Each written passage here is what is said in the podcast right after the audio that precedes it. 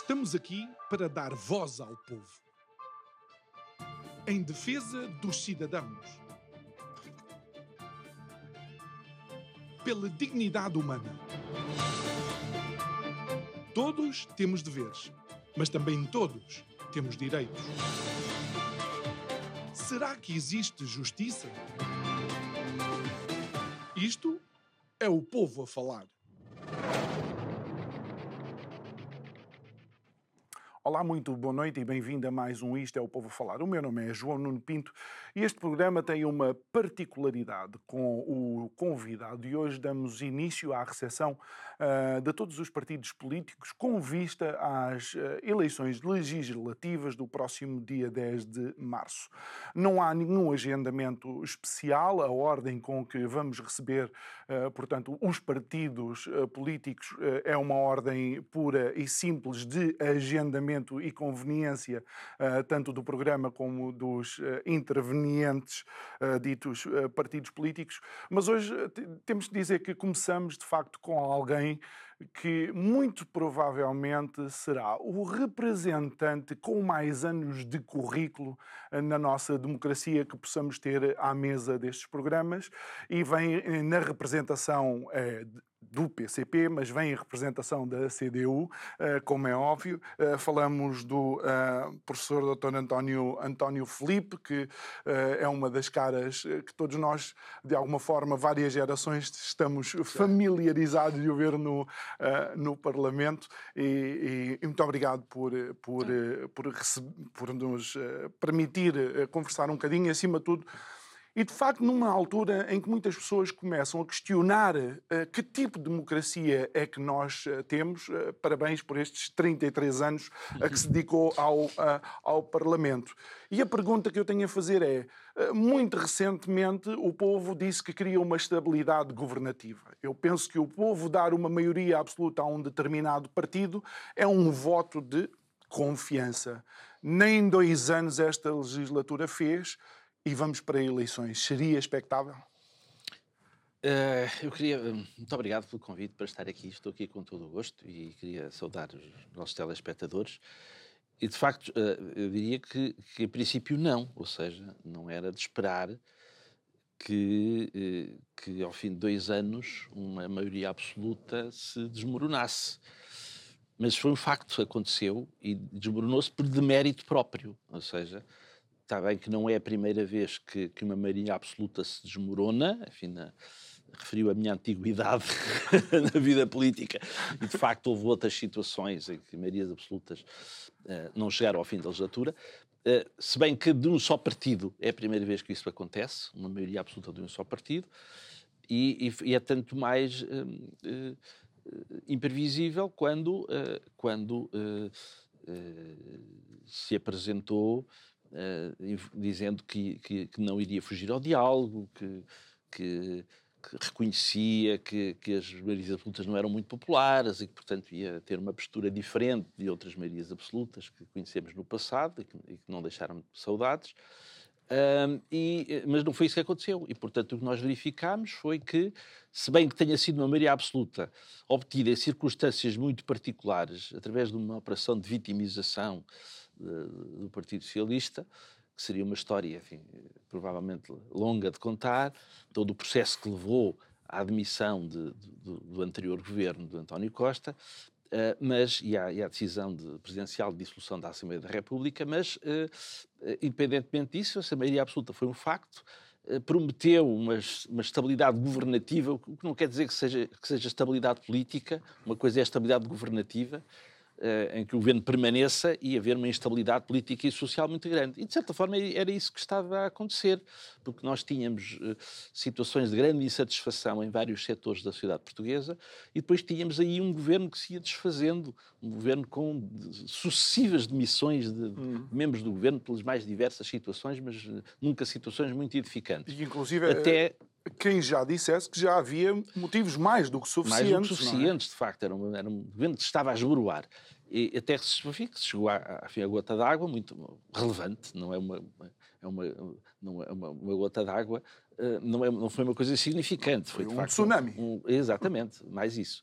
Uh, e, e, que levou de facto a esta, esta situação, que é uma oportunidade que os portugueses têm, de facto, para que, uh, corrigir uma situação relativamente anómala, que foi aquela maioria absoluta nas circunstâncias em que foi obtida, e, e, e, no fundo, criar uma situação política que obrigue a que, em Portugal, se processe um pouco como em outras democracias, em que não há um poder absoluto, em que nós vemos muitas situações do mundo fora em que os governos são obrigados a negociar. Vários partidos são obrigados a negociar não apenas soluções governativas, mas mesmo as medidas políticas, que aliás era aquilo que aconteceu quando, quando o Partido Socialista não tinha maioria absoluta, eh, era o único partido do governo, não é? Não, não, não houve, entre 2015 e 2022, não houve nenhuma coligação do governo, houve um governo do Partido Socialista, só que era obrigado a negociar medidas concretas com outros partidos, idealmente com o PCP, algumas medidas que, algumas delas até propostas pelo PCP, muito relevantes, e que o Partido Socialista às vezes com muito custo, mas lá aceitou. A própria solução governativa a própria solução é governativa, a porta aberta por Jerónimo e, Sem dúvida. E, portanto, é, eh, já António Costa tinha dado os parabéns a Pedro Passos Coelho,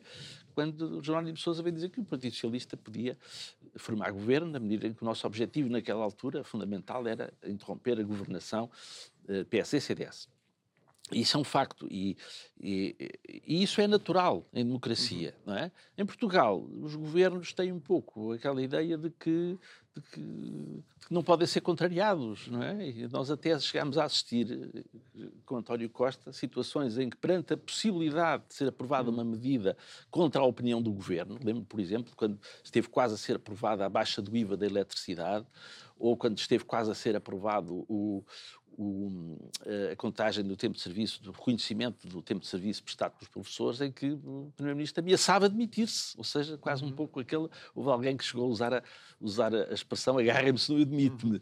Não, é? não, acha, não, acha, não acha que uh, no ano em que vamos celebrar, a 50 anos do 25 de Abril, a nossa democracia atingiu provavelmente um dos seus pontos mais baixos? Eu acho que uh, uh, uh, o regime democrático tem... As instituições... Tem, é o Presidente nós da República... Nós já passámos por situações de crise política e a democracia tem virtualidades que permitem superar essas crises. E por isso é que a democracia é importante. Não é? Gabe o otimismo. Sim, sim. Sim, sim, sim. Eu sou otimista, acredito. Quer dizer, eu acho que, que a, a solução para os problemas da democracia não é desistir dela. Hum. Pelo contrário, é? as, as, crises da democracia só se superam com mais democracia, com a afirmação da própria democracia. E porque sobre os escombros, sobre os escombros da democracia vêm, há coisas, vêm coisas piores. E é isso que é preciso evitar.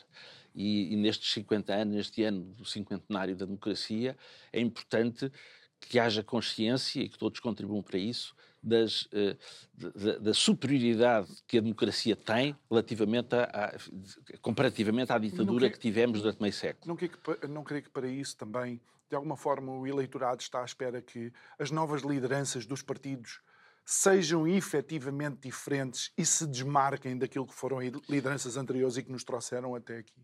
Acho, acho natural. E vemos um pouco um seguidismo, eu, eu assim acho dizer. Que, eu acho que é importante uh, é, é importante e, e, creio que, que, que, se impõe que haja uh, um virar de página relativamente àquilo que foi a governação dos últimos dois anos, particularmente. E acho justo, que, acho natural que os eleitores pretendam isso. Ou seja, esta, estes dois anos de governação do Partido Socialista, em maioria absoluta, é uma página que importa, de facto, ultrapassar.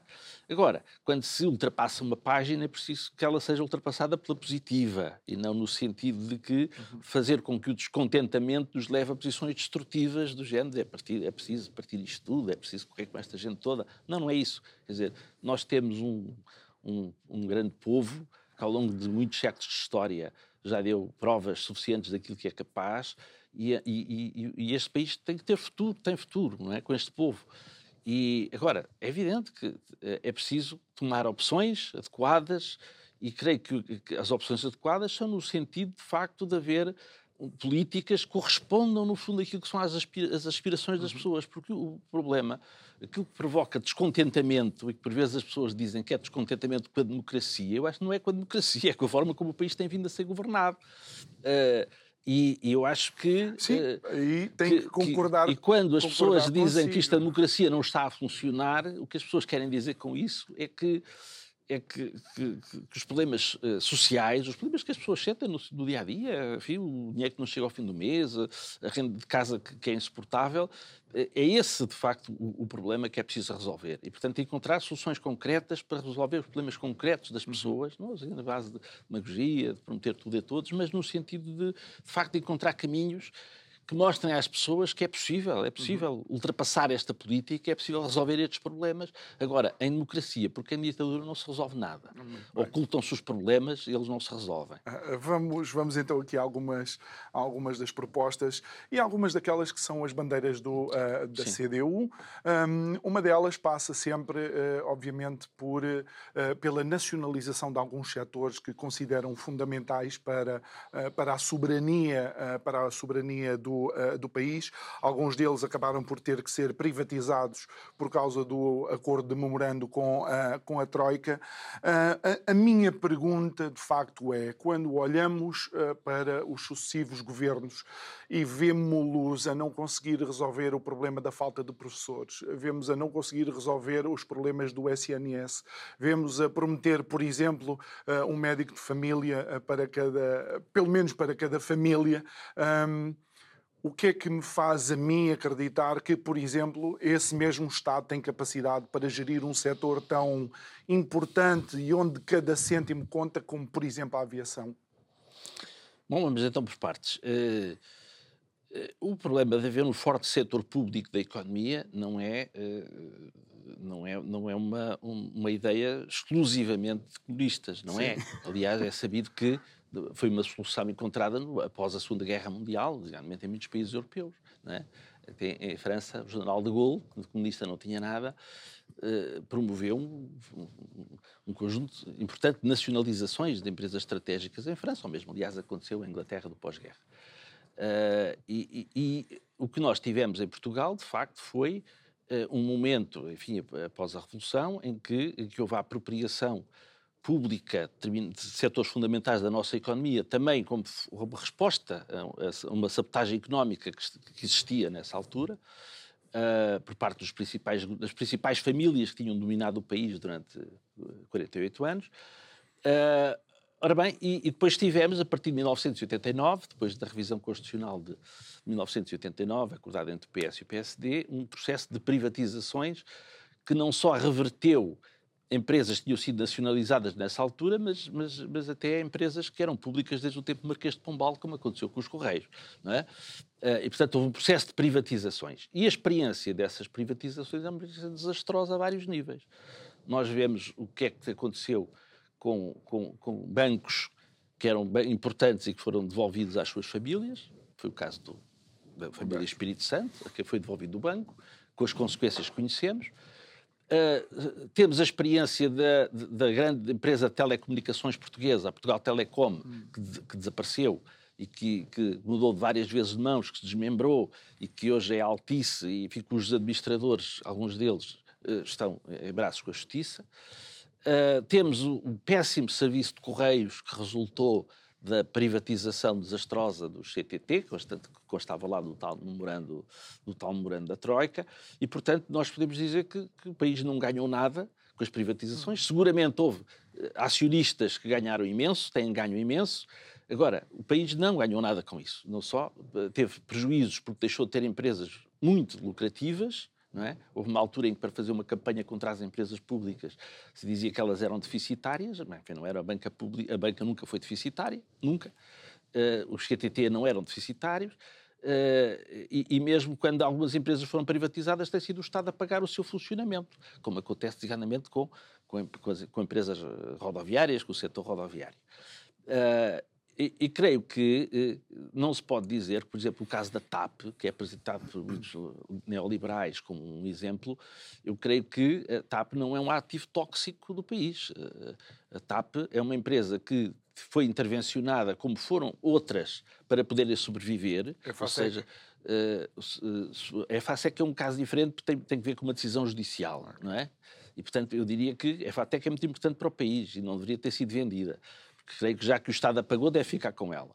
É? Aliás, o mesmo é, também é válido para a TAP. Ou seja, não é depois do Estado ter investido o que investiu na TAP, hum. que vai entregar a privados para que passem a ser eles a lucrar mas, e o Estado ficar com os prejuízos que houve. Mas diga-me onde é que, por exemplo, a, a, aviação, a TAP, num país onde, obviamente, Eu o turismo tem a sua importância. Não é só o turismo, é o turismo também, hum. não é? O turismo também. Mas creio que é muito importante para qualquer país que se preze ter uma companhia aérea de bandeira, sobretudo porque nós temos não só o turismo, mas também temos as comunidades portuguesas. Nós temos comunidades portuguesas, designadamente, na África do Sul, na Venezuela, no Brasil, nos Estados Unidos. Uh, que, temos. Que, e temos a TAP que, e a TAG e a, TAP, a lutar um contra o outro por causa da, e, portanto, da rota Lisboa-Luanda. A, a, TAP tem aí uma, tem uma importância estratégica, desse ponto de vista, e designadamente na ligação com, com, com o continente americano. Uh, e, e, e, temos um, um, serviço público que é incontornável das, das regiões autónomas, da Madeira e, hum. da Madeira e dos Açores. É? E, portanto, se, se há uma situação de dificuldade, que exija uma situação de, de alguma emergência, que exija uma ponta aérea, designadamente para as regiões autónomas, não é sobretudo com as companhias low cost que o país uhum. iria resolver o problema. E, portanto, eu creio que, eh, eh, para além disso, a empresa é estratégica, enquanto haver uma companhia portuguesa de bandeira, mas o problema é, mas ela de facto não é, não é deficitária. Ou seja, o que aconteceu na pandemia é que todas as companhias aéreas foram deficitárias. E a verdade é que se, se, o Estado alemão não tem investido na Lufthansa, provavelmente também não haveria Lufthansa. Porque a Lufthansa já pagou uh, agora, alemão. Agora, Essa é que é a questão. E, e a TAP, certamente, que está a dar lucro. E um dos candidatos a primeiro-ministro já disse publicamente que o dinheiro não é para a TAP devolver. É, é o dinheiro é para a TAP. Uh, mas, mas eu creio Foi uma das afirmações de Pedro, de Pedro Nuno Santos, neste caso. Sim, mas isso terá que ficar com ele. Agora, eu creio que, que é importante que, que, a TAP, enquanto empresa pública, uh, produza dividendos, uhum. ou seja, seja uma empresa rentável, tem tudo para ser. Não há razão nenhuma para que a TAP dê prejuízo em situações de normalidade. Claro que na pandemia não foi uma situação de normalidade, uh, obviamente. Mas já havia problemas anteriores. Já havia problemas também, porque, porque o problema também é que e isso é que é preciso cortar de uma vez por todas, a nível das empresas públicas, é que as empresas públicas sejam geridas por comissários políticos. E esse é um problema grave, não é? Dos vários governos que temos tido, o chamado fenómeno que o, enfim, o antigo primeiro-ministro António Guterres dizia, o Jobs for the Boys, é, foi uma realidade, é uma realidade, não é? E, portanto, se as empresas forem geridas como por comissários políticos sem a devida uh, capacitação enquanto gestores, Uh, e, e, sem que haja, de facto, um, uma responsabilização pelos seus atos enquanto administradores daquilo que, que, é um bem público, naturalmente que aí uh, é meio caminho andado para o desastre. Mas isso é outro problema. Ou seja, não é por facto das empresas serem públicas que elas são necessariamente mal geridas. Uma empresa pública pode e deve ser bem gerida.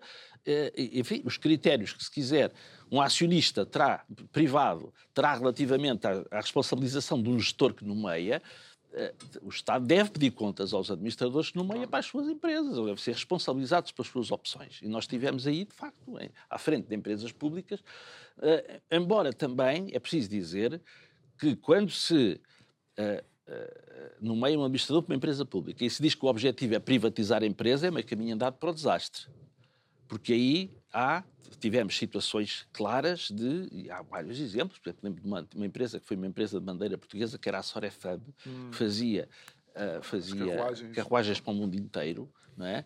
E ah, que, na Reboleira, e, não que, Na Reboleira, exatamente, e que houve uma estratégia clara de desvalorização da empresa quando foi pública. E, portanto, há claramente exemplos, exemplos desses. Mas essas pessoas, de facto, iam ser responsabilizadas enquanto gestores públicos. é? é? E, efetivamente, nunca foram. Às vezes até foram promovidos eu, pelos maus serviços prestados. eu vi... Uh, eu vi aqui alguns, uh, em algumas passagens sempre, o PCP a nomear, a dizer que a intervenção e políticas públicas para, para os setores. Eu, o ano passado, fiz uma viagem que eu já disse aqui várias vezes em vários programas, que transformou a minha forma de ver um determinado país. Fui até à China, teve, eh, tive sensivelmente três semanas na, na China, e, e aquilo que eu consegui perceber é que, de facto, existem políticas públicas, há determina, uh, vá, determinadas uh, diretrizes que vêm do uh, Comitê Central mas que depois há um, um forte, eh, uma forte implementação dessas políticas públicas por parte também de setores eh, privados ou de entidades eh, privadas. Seria esse um caminho ou o PCP pensa num outro tipo de relação com as entidades privadas?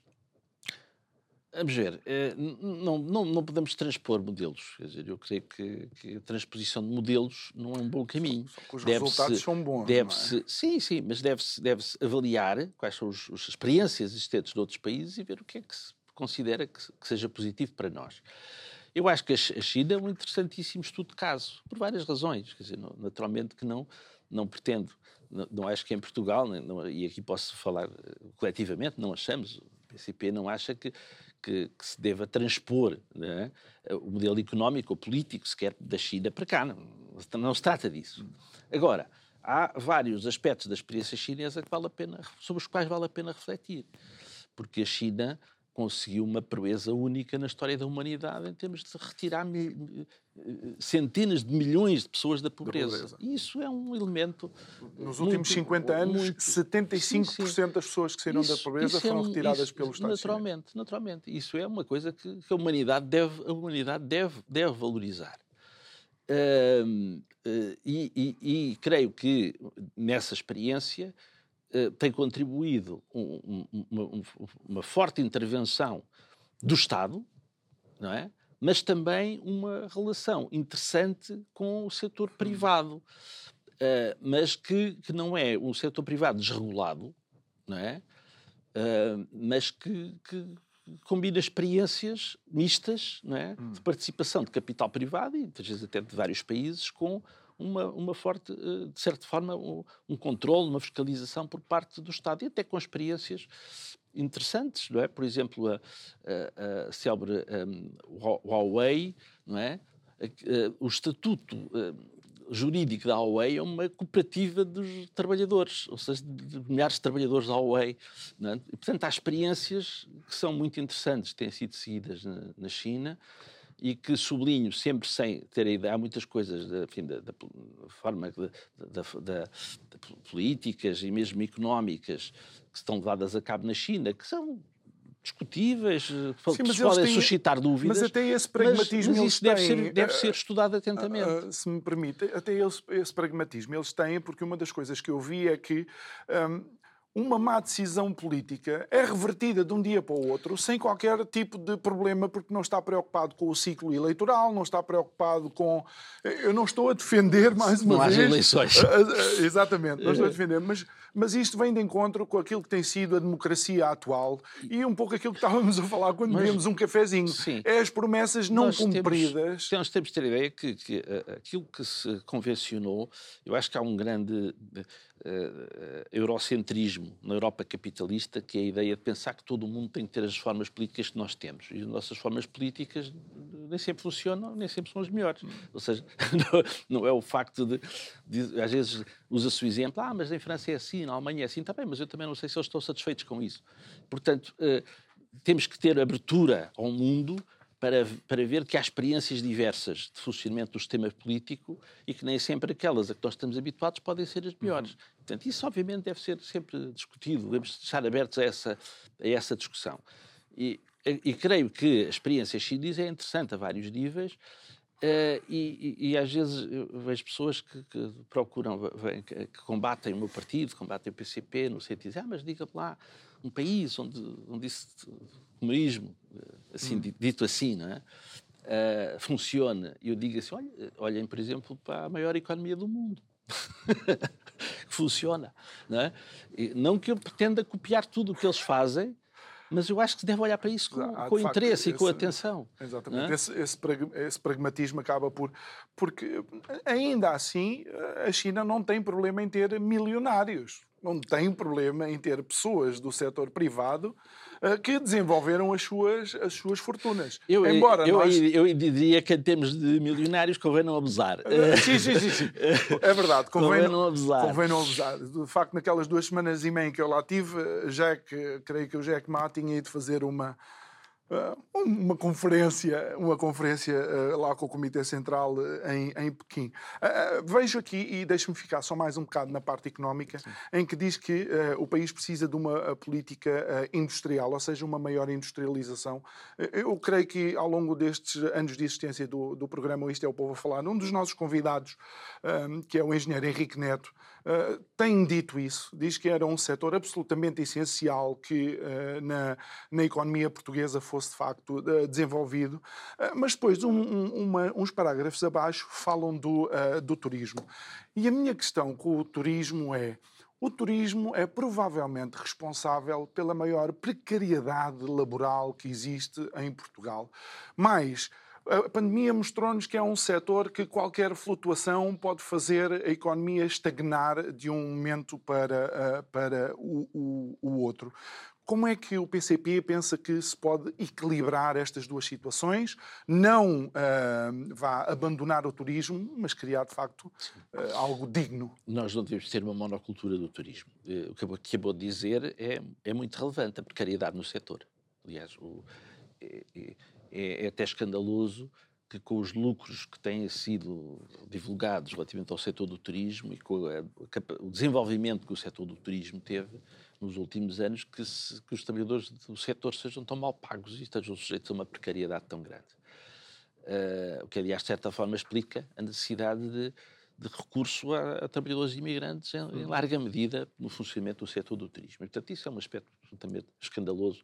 A precariedade e, a, e, os baixos salários que são pagos num setor que ainda por cima tem horários de trabalho extraordinariamente penosos, é? uma atividade muito penosa. Uh, agora, nós achamos que, obviamente, o, o, país tem condições geográficas, climatéricas, para poder, de, enfim, de, uh, é um país muito bonito, não é? E, portanto, tem todas as condições para, para, para o desenvolvimento turístico, mas não devemos ter uma monocultura do turismo, ou seja, nós não devemos aceitar a ideia de que a indústria é para a Alemanha e para a França, mas que, e que nós ficamos, ficamos aqui eh, remetidos ao, à, à indústria hoteleira. Não pode ser assim e, portanto, o país tem que dar passos no desenvolvimento da sua própria indústria. Uh, tivemos bons exemplos no passado, eu há pouco falava da Sorefan, mas, por exemplo, o exemplo da EFASEC, que é um outro exemplo de uma indústria que deve ser preservada em Portugal, nós não ah. devemos desistir disso. Ou não seja, havia uma dos barcos também, sete, sete nave, seria? Não, tivemos várias, tivemos várias grandes empresas uhum. de construção naval, naval, quer aqui na, na região de Lisboa, a Lisnávia 7 nave, uhum. quer os taleiros navais de Viana do Castelo. Exatamente. Não é?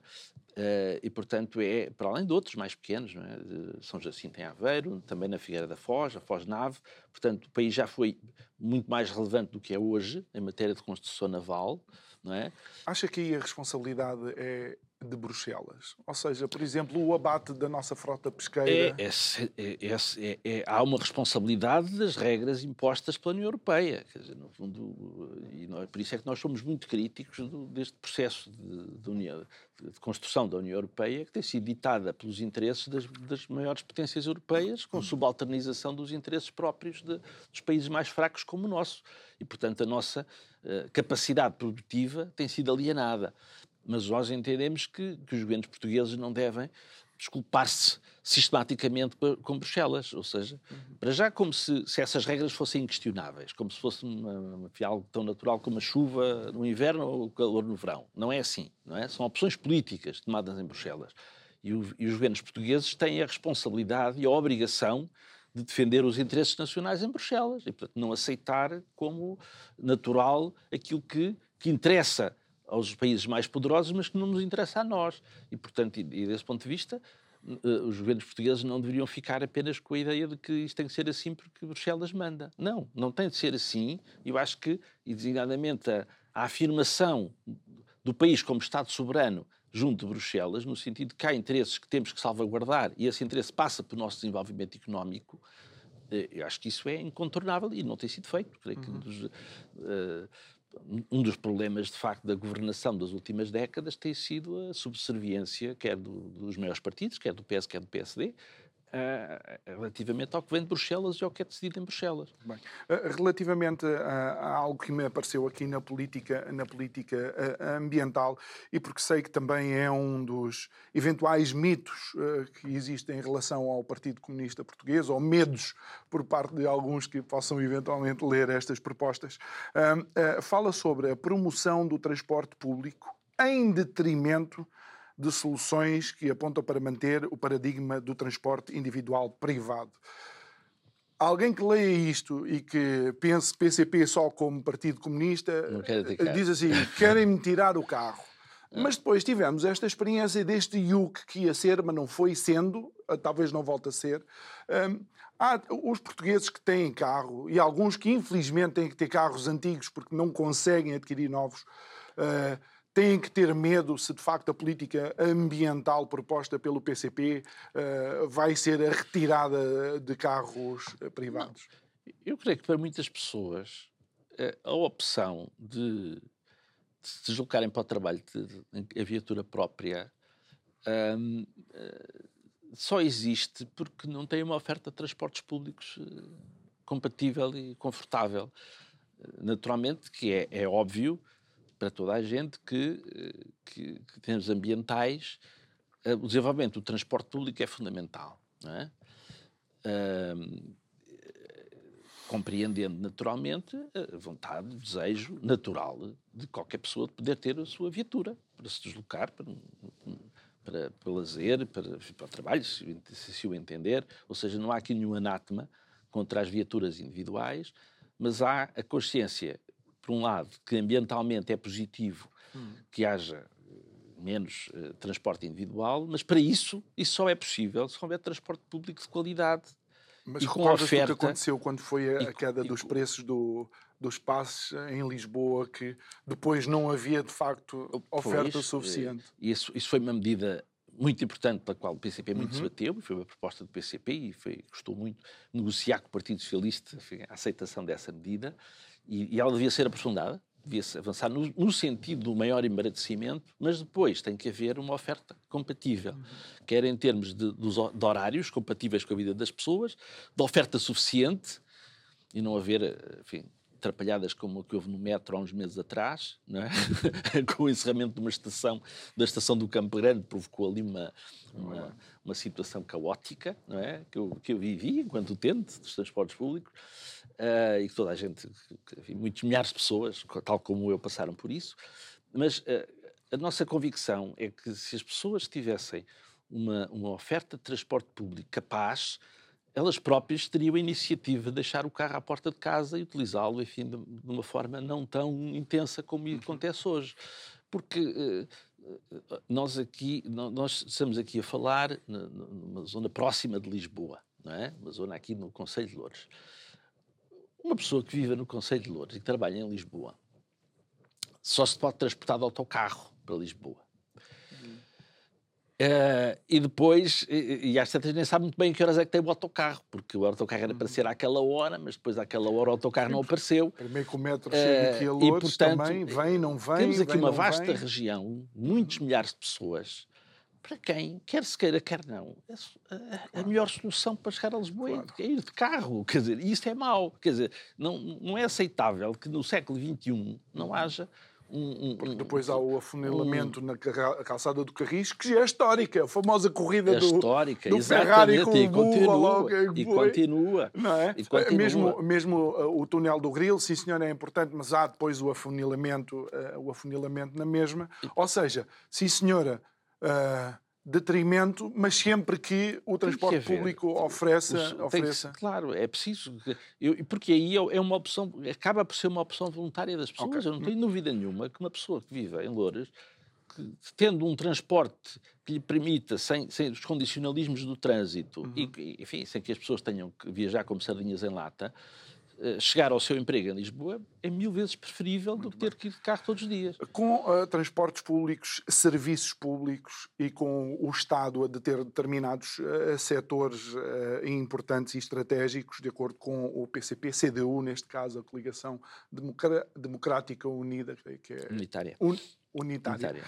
Um, a questão que se põe, e, e, claro, o PCP tem sempre um foco muito grande nos trabalhadores, é, é os trabalhadores da função, da função pública. E vejo que algumas uh, das, das propostas passam, uh, obviamente, para uh, uma dignificação das, das carreiras da função pública. Mas uma coisa, e permita-me esta pergunta, que eu, enquanto jovem, vi em, em, em algumas pessoas e enquanto ex-atleta me surpreendeu.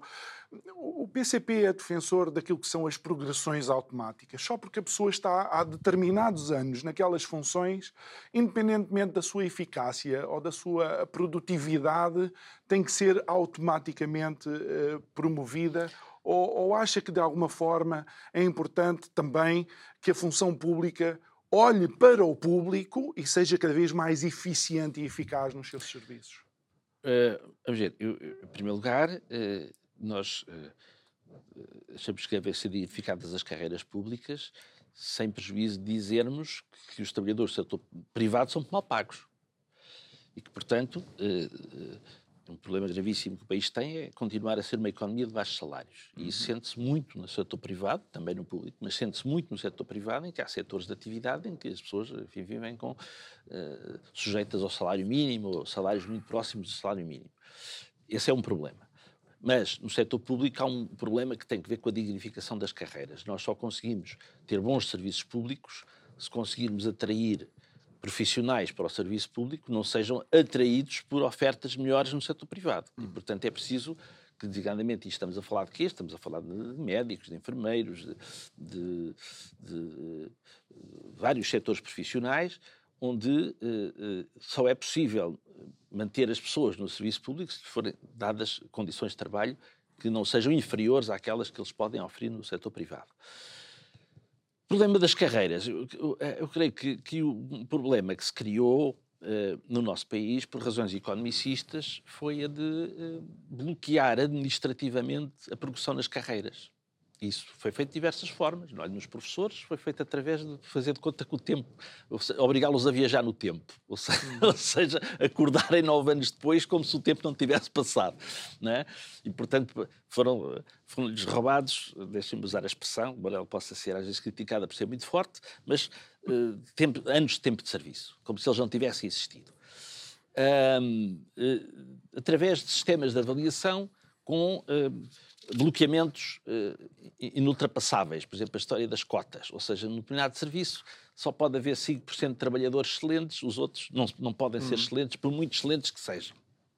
Isso Sim. é completamente absurdo. Também pode acontecer. Completamente absurdo. Pode sair é? uma fornada tivemos em que todos os bolsos estão bons. É? Tivemos é? situações em que houve trabalhadores de vários serviços públicos em que os seus avaliadores diziam pá, você foi muito bom, mas olha, eu não, eu, eu não posso dar mais do que 5% de é? excelentes e, e já tenho aqui outros também são excelentes. Eh, porque depois há esse problema. Como é que como é que se decide, ou seja, como é que se decide que um é mais excelente que o outro. É? E, portanto, quando criamos obstáculos administrativos à progressão, coloca-se depois o problema na discricionariedade da avaliação. Qual é o critério? Quem é que avalia? Uh, com base em quê? É? E, portanto, eu creio que tem que haver aqui várias formas. Uma, eu creio que a questão do tempo de serviço não, não deve ser ignorado. Eu acho que não se deve criar uma situação em que uma pessoa, a menos que, que tenha um, eh, uma avaliação desastrosa, uh, possa uh, estar 20 anos num serviço sem ter qualquer progressão, não é? e isso acontece em alguns, alguns setores da atividade. Sim, sim. Não é? professores, eu costumo receber aqui sindicatos de professores, sim, há professores não, com 25 mas, mas anos não, e nem efetivos estão em, onde ainda andam. Em situações, como por exemplo nas forças de segurança, em que, as, em que, as, as situações, em que a progressão depende de, de, haver vagas no posto superior e depois há, e depois há promoções que são por escolha, uh, cria-se uma situação de discricionariedade, uhum. faz com que às vezes claro. as pessoas estejam, estejam muitos anos, é? Uhum. muitos anos na, na, na, mesma situação. E, portanto, eu creio que tem que haver aqui um, uma forma de, de, que o tempo não seja irrelevante em termos das progressões, encontrar uma forma adequada em função do tempo, uh, e, e, depois tem que se encontrar também formas de avaliação que permitam um, valorizar o mérito, com o problema, de facto, sublinho isso, não é um problema fácil, mas encontrar formas objetivas de avaliação que não seja a pessoa, a pessoa é promovida porque agrada ao chefe, não é? é com o que isso pode representar depois. é uma é? cultura, é uma cultura. Mas tem que ser contrariada.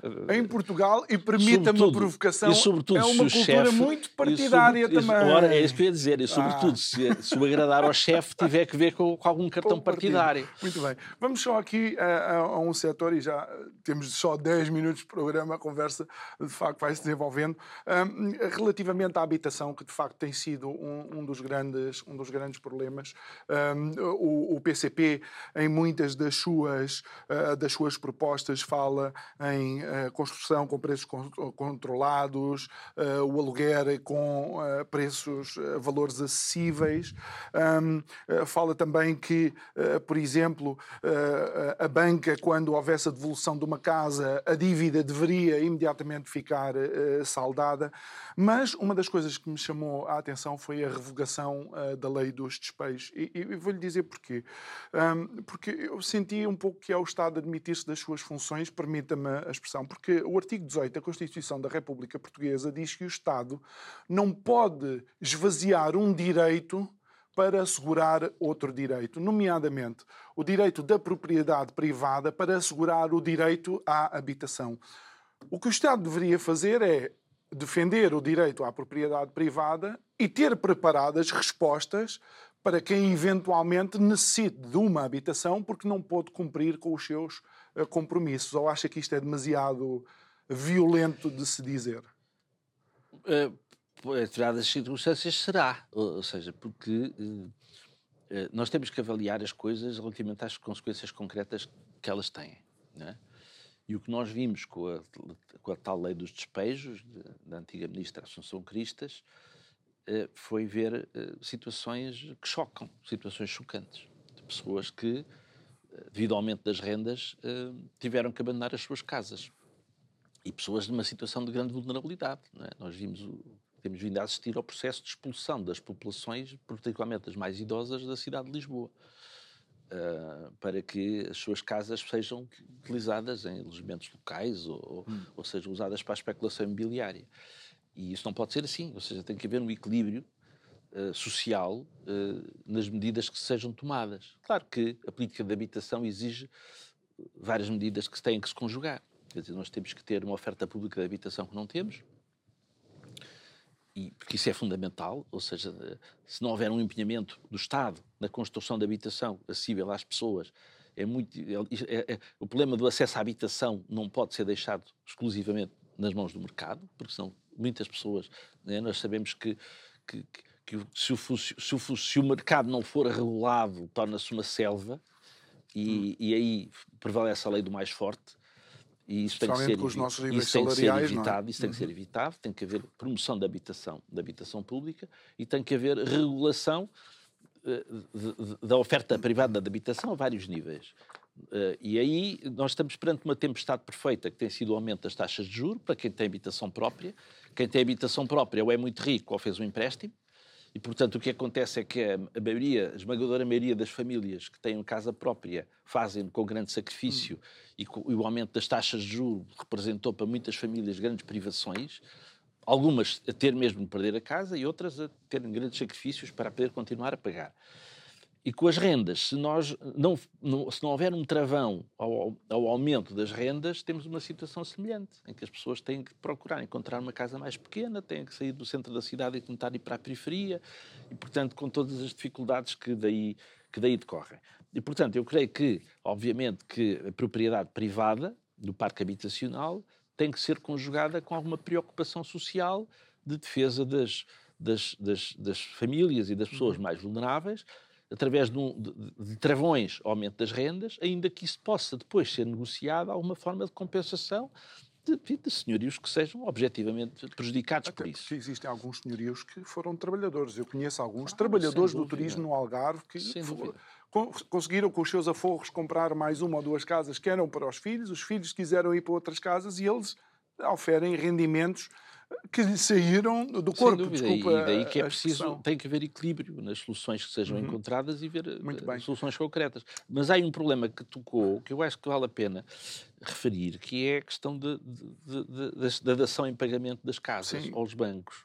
Porque é uma coisa, nós assistimos a uma situação inaceitável, que é o, o banco faz uma avaliação da casa num momento em que, em que, em que Faz empresta o dinheiro e depois quer fazer outra, não é? No momento em que lhe seja em que a pessoa dê a casa como da o pagamento de uma dívida, então aí a casa já vale muito menos. Isso não é aceitável de maneira nenhuma. Quando no mercado, se calhar, até vale mais. E por isso é que nós defendemos uma solução como existe aqui na nossa vizinha Espanha, que é eh, Exatamente. a dação da casa Quita, extingue a dívida, não é? a dívida. Quer dizer, é uma coisa completamente eh, chocante e absurda que a pessoa fique sem a casa e ainda fique com a dívida. Muito bem, deixe-me deixar-lhe aqui outra provocação. Esta porta foi aberta por si quando disse que havia, de facto, famílias que controlavam determinados eh, setores ainda no tempo eh, da, da ditadura. Mas, obviamente, nesta democracia que vai celebrar 50 anos daqui a, a- um par de meses, assistimos a corrupção, assistimos a nepotismo, assistimos autenticamente famílias Uh, não só dentro de partidos, mas completamente dentro da mesma solução uh, governativa, assistimos às portas uh, giratórias, assistimos a conflitos de, de interesses e assistimos, por exemplo, a um primeiro-ministro que deixa de ser primeiro-ministro para ser presidente da Comissão Europeia, tenta com que eh, não haja Brexit e depois vai ajudar a Goldman Sachs a fazer eh, e a entender-se no Brexit. Porquê é que os portugueses têm que continuar a confiar nesta estrutura política que nos tem mostrado precisamente isto que eu acabei de escrever? Pois, eh, eu acho que essa questão é extremamente relevante e deve ser eh, vista com objetividade eh, e, e sem, sem entrarmos numa situação que é, enfim, algum desvario.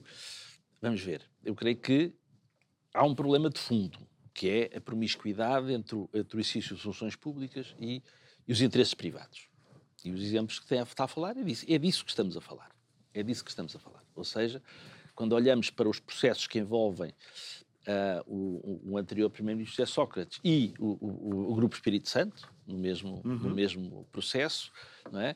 Quando, veri- quando vemos isso, não é? A promiscuidade entre políticos que saem do governo para ir para, para, ir para o Goldman Sachs, que foi o caso de José Manuel Durão Barroso, mas foi o caso da antiga Ministra das Finanças, Maria Luísa Albuquerque, que foi para a Global Arrow. Eh, o caso de- do antigo ministro José Luís Arnaud, que é o CEO da, da Brisa, não é da Brisa, da, da Brisa, o antigo ministro da Economia, Ah, que sim, é o sim. CEO da Brisa, eh, Pires Agora Lima, era da- eh, José da Vinci, Arnaud, está na da- Da Vinci, Vinci, da Vinci, exatamente. Ou o da Luz ao E, Ponte? portanto, eh, temos muitos casos desses Luís que são, Amaral, que são as ser, tais não chamadas portas giratórias que deviam ser impedidas por várias formas de o fazer. Aliás, o PCP apresentou um projeto de lei nesta legislatura precisamente para que eh, não só estabelecer um período alargado em que quem exerceu funções públicas não possa, ser, não possa exercer funções privadas no, no setor que, que tutelou enquanto membro, do, enquanto membro do governo, mas também eh, sancionar as empresas que façam esse tipo de recrutamentos, privando-as designadamente da obtenção de quaisquer, de quaisquer eh, Criando talvez um período públicos. de, de nojo, talvez. Não poderem ter quaisquer apoios públicos se fizerem contratações dessa Ok. natureza. Pronto, esse é um problema. Isso deve ser resolvido, mas é, é essa a questão de fundo, é essa promiscuidade que existe. Ahm, depois, há- há preciso- é preciso dizer algumas coisas. Primeiro, houve, ao longo de, de- em determinados momentos, progressos legislativos em matéria de combate à corrupção que explicam que, que haja processos em curso. Ou seja, eh, aquilo que se sabia do tempo da ditadura é que não havia corrupção. Porquê? Porque quem anunciasse era preso. Mas já viu que Ponto. os dois que se resolveram, Ponto. resolveram-se com a morte das pessoas. Agora, o problema o caso que temos, do rendeiro e o outro Claro, o caso problema do que temos- BPN. eh, mas o Rendeiro foi condenado. Certo. Ele foi condenado. Foi condenado, fugiu e depois foi apanhado e depois acabou por suicidar. Mas Certo, a justiça. mas- mas isso podemos não me parece fazer Que a justiça. justiça ela funcionou tardiamente, mas funcionou. Uhum. O que é preciso. E, portanto, é preciso ver o seguinte: que há mecanismos legais Uhum. para, para combater a corrupção? Há. Mecanismos legais há, porque os crimes E vontade. existem. Os crimes existem e as pessoas podem ser, podem ser perseguidas por eles, não é? Pronto. Depois, o que é que é preciso? É preciso é que as autoridades judiciárias e policiais, realmente a Polícia Judiciária, tenham os meios necessários, eh, eh, designadamente, para conseguir detectar e provar esses- esse tipo de crime que é complicado, porque se passa tudo na, na ciber, no ciberespaço, não é? E até terem Eh, formação, formação para tal. e- Estamos mesmo no, Exatamente. E, portanto, eu queria só dizer o seguinte, que a corrupção ser combatida e haver processos que envolvem antigos membros do governo, responsáveis políticos, é, é um ganho da democracia. Isto só é possível em democracia. E por isso é que é precisamente através da, de, da valorização desse, de, desses ganhos e, e, e, que é possível combater a corrupção e, e, agora, obviamente, dotar as entidades com os meios necessários para fazer. Muito bem. António Filipe, muito obrigado Tive por ter gosto. estado aqui connosco. Conversa Espero que se tenha sido muito agradável. sentido bem recebido. bem. Obviamente, ficam muitos outros Muito temas bem. por, eh, por falar. Quem sabe numa próxima oportunidade. Muito obrigado a si que nos acompanhou. Já sabe, pode rever estas conversas no nosso canal de YouTube. Resta-me agradecer. Desejar-lhe uma ótima noite. Até amanhã à mesma hora. Muito obrigado e até amanhã.